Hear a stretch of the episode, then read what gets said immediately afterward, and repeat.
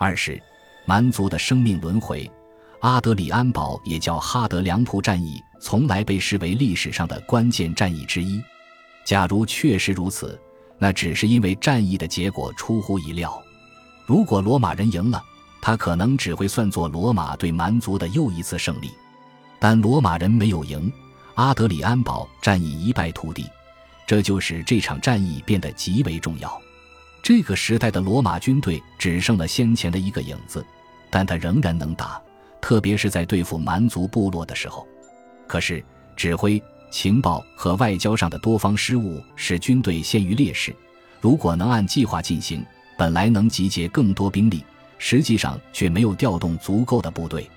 罗马军队经过大约八英里的崎岖路途，到达战场时已是人困马乏。天气炎热，哥特人又在周围的草原上放起火来，更是酷热难耐。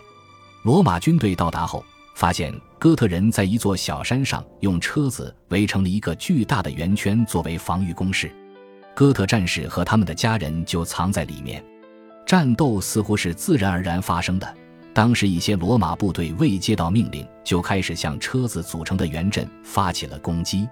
起初看起来似乎罗马人又会得胜，部落战士节节败退，车阵马上就要被攻破。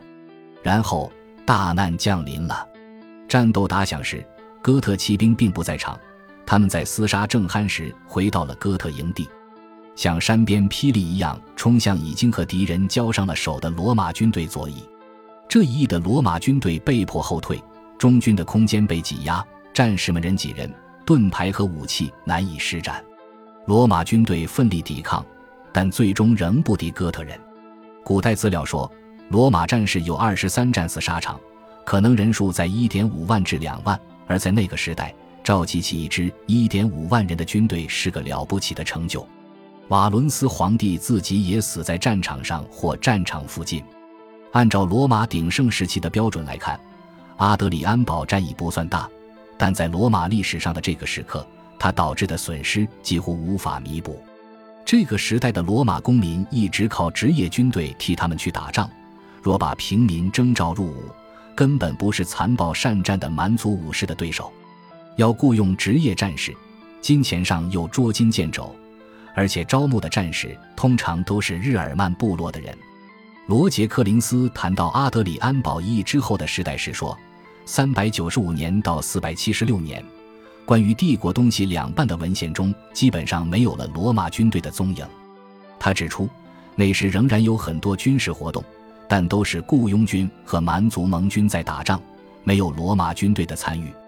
阿德里安堡战役后，罗马帝国的处境愈加艰难，问题既大且多。最主要的问题可能就是王位觊觎者对帝国西部控制权的争夺。此外，还有社会问题、税基问题、招兵问题和一大堆其他问题。若是时局太平，这一切也许都可以挺得过去。但是。匈人的到来及其给许多日耳曼民族带来的离乱产生的地缘政治效果，如同捅了马蜂窝。阿德里安堡战役后的罗马四面受敌，骚扰进犯的部落多如牛毛：汪达尔人、阿勒曼尼人、勃艮第人、伦巴第人、西哥特人、东哥特人、弗里斯兰人、萨克逊人和法兰克人，只是其中的几个。罗马奴隶。不满分子和寻找发财机会的人的加入，更壮大了这些部落的力量。罗马历史学家阿米安努斯·马尔瑟莱努斯写道：“加入蛮族部落的还有逃离国家金矿中严酷工作条件的矿工和不堪帝国重税负担的人。所以，罗马帝国内部的社会积怨可能同蛮族的入侵合并到一起，找到了发泄口。当时的情形可以说是一场完美风暴。”也可以说是墨菲定律，甚至干脆就是连续数个世纪百战百胜的运气到头了。无论如何，五世纪的西罗马帝国面对的问题是巨大的，而且正逢罗马的军力比以前大打折扣，国家领导人的能力远不如昔。要减少罗马面对的众多问题，一个办法是坚持同部落订立合同条约。罗马人最终对在阿德里安堡战役中与他们为敌的部落也是这样做的。不过，达成的交易在允许蛮族部落在罗马土地上定居方面比过去宽松得多。蛮族人保卫罗马领土，但可以维持自己的政治身份特征。有些人说，这是后来成为中世纪特点的封建关系。例如，四百一十八年，霍诺里乌斯皇帝准许哥特人定居在阿基坦；四百三十五年，瓦伦提尼安三世皇帝把罗马在北非的土地赐予了汪达尔部落。西哥特人被安置在西班牙，法兰克人则在现代的法国落了脚。罗马的决策者不自觉地把帝国的土地一块块分给了各个部落。中央权威崩解后，这些部落就掌握了各地的治理大权。罗马等于是建立了自己的继承国。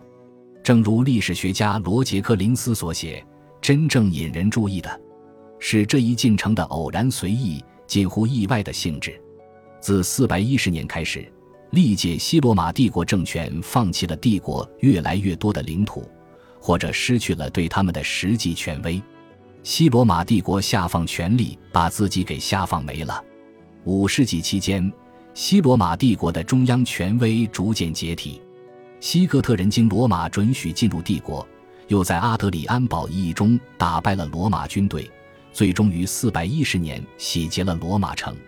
自从八百年前另一个部落洗劫罗马后，这是永恒之城第一次遭到外国人洗劫。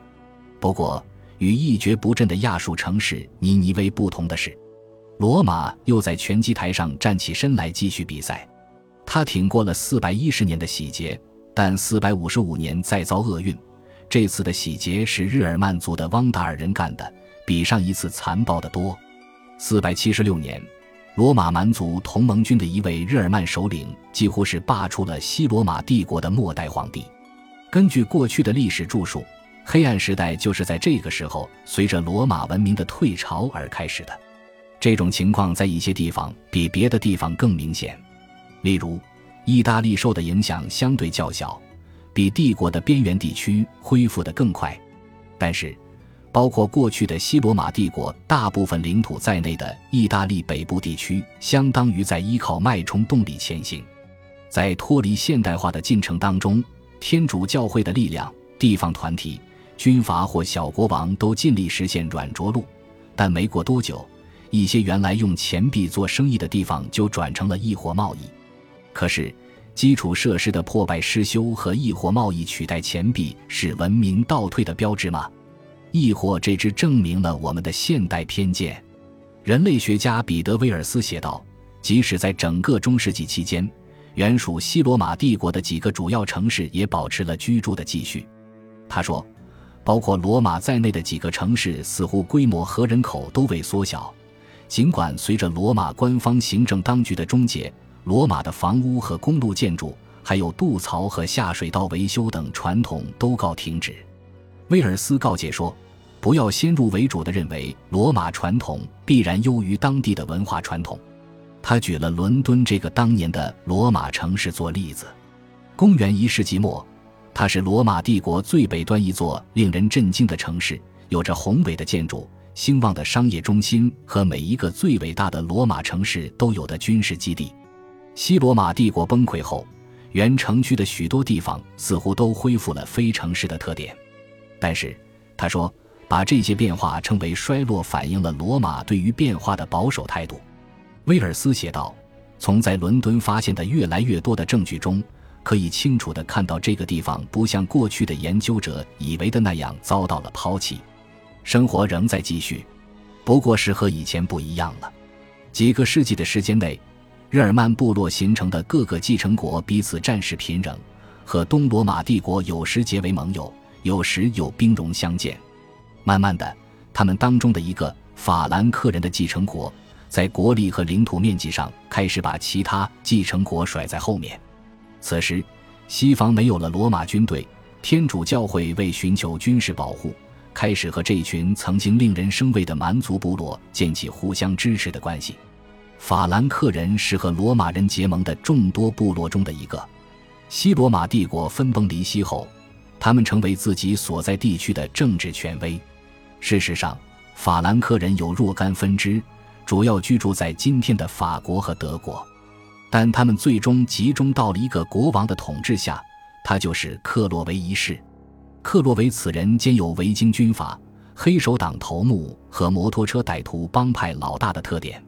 根据有关资料显示，他会要人在地上找东西，然后趁那人低头寻找的时候，用战斧劈开他的脑袋。四百九十六年发生了一起重大政治事件，克洛维抛弃多神教，皈依了基督教。现在，法兰克这个正在崛起的欧洲强国和西方教会结成了多方面的同盟。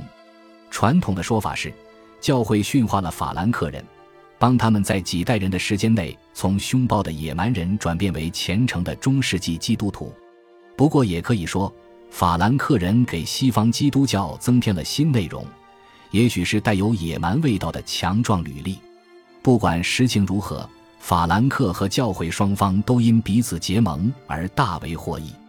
克洛维开创了莫洛温王朝，在他之后的卡洛林王朝，在几位关键国王的领导下，靠着极端暴力统一了原本属于西罗马帝国的一大片领土。令卡洛林王朝改天换地的国王是查理一世，也就是查理曼。他作为法兰克国王在位长达惊人的四十六年，他被称为欧洲之父，可不是平白无故的。作为历史人物，查理曼似乎完美的结合了黑暗时代日耳曼野蛮人的典型和虔诚的中世纪基督徒国王的典型。他头脑聪明却不识字，不过据说他非常希望学会认字，也为此不断努力。他比同时期的人更加高大强壮，有着浅色的毛发。蓄着罗马人认为野蛮人才喜欢的传统日耳曼式唇姿。